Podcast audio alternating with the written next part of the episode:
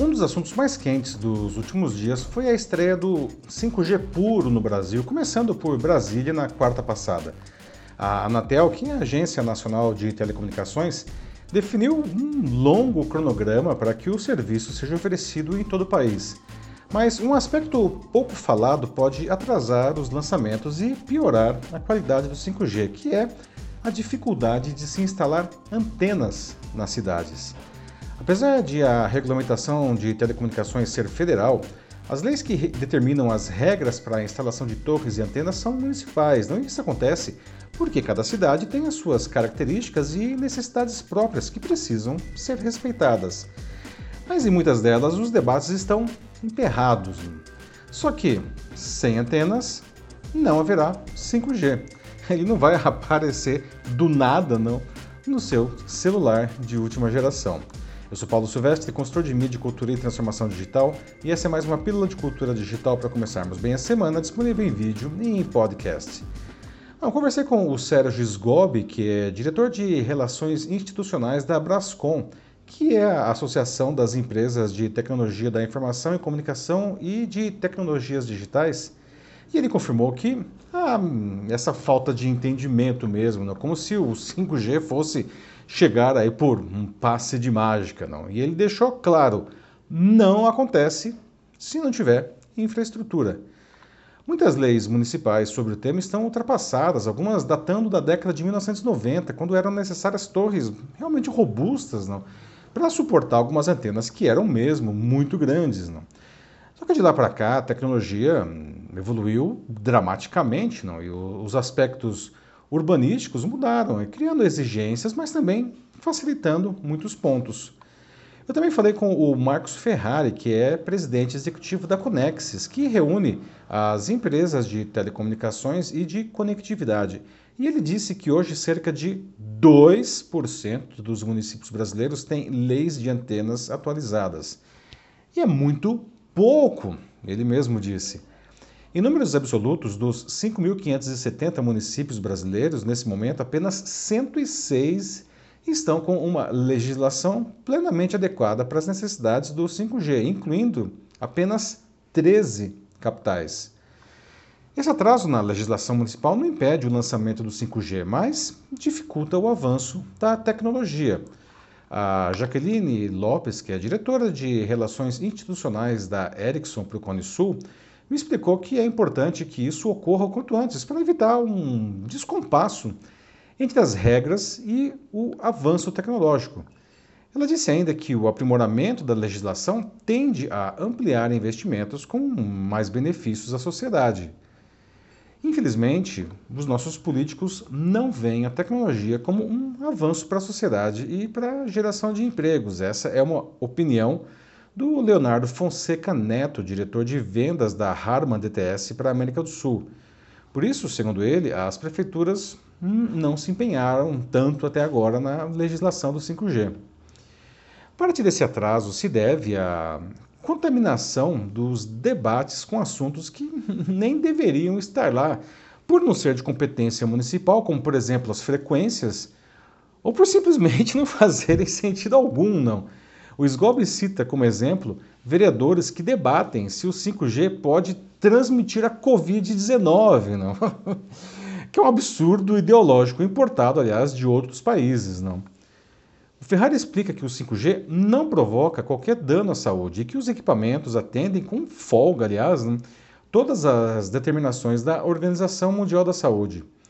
Segundo ele, é uma mudança que exige diálogo e compreensão sobre os impactos positivos da nova tecnologia, mas, também segundo ele, não, infelizmente, ainda temos que derrubar alguns mitos. Não? Esse atraso é difícil de ser recuperado. O executivo explica que o tempo médio para o licenciamento de uma antena é de seis meses, chegando a um ano em algumas cidades, o que não é compatível com essa nova tecnologia. Não? Para tentar compensar isso, na quarta foi aprovado no Senado o chamado silêncio positivo. Trata-se de um mecanismo legal que permite a uma empresa instalar a infraestrutura necessária para o serviço, mesmo sem aprovação, se decorrer um prazo de 60 dias após ela declarar o seu interesse na implantação e sem que haja aí nenhuma avaliação.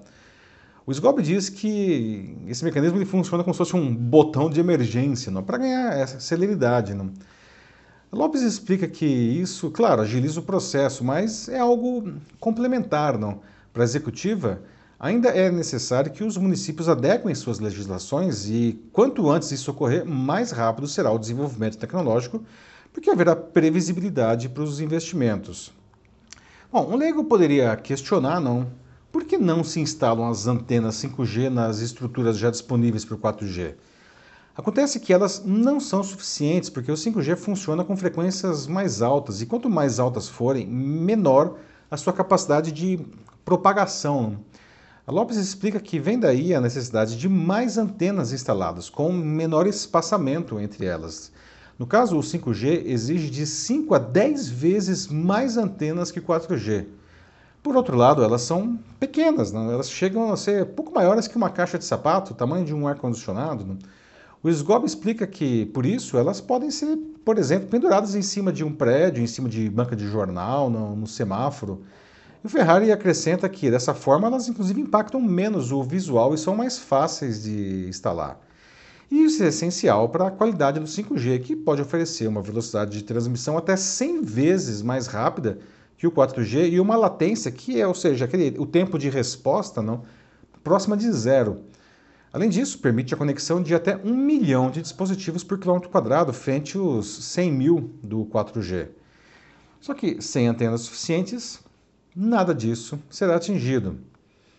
O 5G não deve ser visto como uma mera evolução do 4G. Os avanços que ele traz podem revolucionar tecnologicamente o cotidiano de pessoas e de empresas, permitindo o surgimento de incríveis serviços que ainda não estão disponíveis. E isso precisa ser democratizado, sob o risco de aumentar o já gigantesco abismo digital na sociedade brasileira. A Marina Martinelli, que eu conversei também, doutoranda de Política Científica e Tecnológica da Unicamp, afirma que antes de a gente falar da parte técnica, a gente precisa falar da falta de políticas de acesso democrático à banda larga para todo mundo. Não? Um problema que, aliás, já vem do 3G e do 4G. Não? Ela acha que o 5G vai acabar sendo um privilégio para poucos. Né? Bom, uma coisa os especialistas concordam: o avanço do 5G vai depender da pressão dos usuários finais. Não? As pessoas ainda não perceberam que terão que esperar um bom tempo para usar o 5G, enquanto a cidade vizinha já vai ter. O SGOB acredita que quando isso acontecer, não, a população vai começar a fazer pressão, né? Porque essa cidade tem e a minha não tem. Vale dizer ainda que, se uma cidade em um bloco já contemplado no cronograma da Anatel demorar muito para fazer os movimentos para receber o 5G, uma cidade do bloco seguinte que tiver com tudo pronto vai poder furar a fila.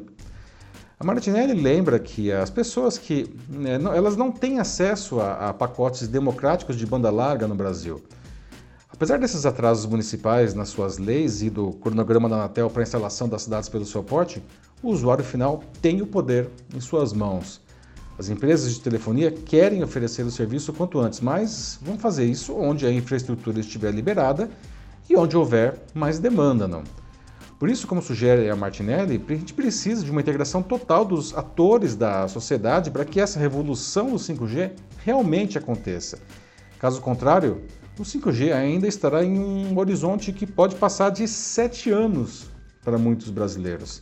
E isso é tempo demais para algo que promete transformar dramaticamente as nossas vidas. É isso aí, meus amigos. Bom, o 5G promete viabilizar uma grande transformação digital na sociedade. Você já pensou no que ele pode fazer por você quando finalmente estiver disponível? Se quiser conversar sobre isso, mande uma mensagem aqui para mim. Eu sou Paulo Silvestre, consultor de mídia, cultura e transformação digital. Um fraternal abraço. Tchau.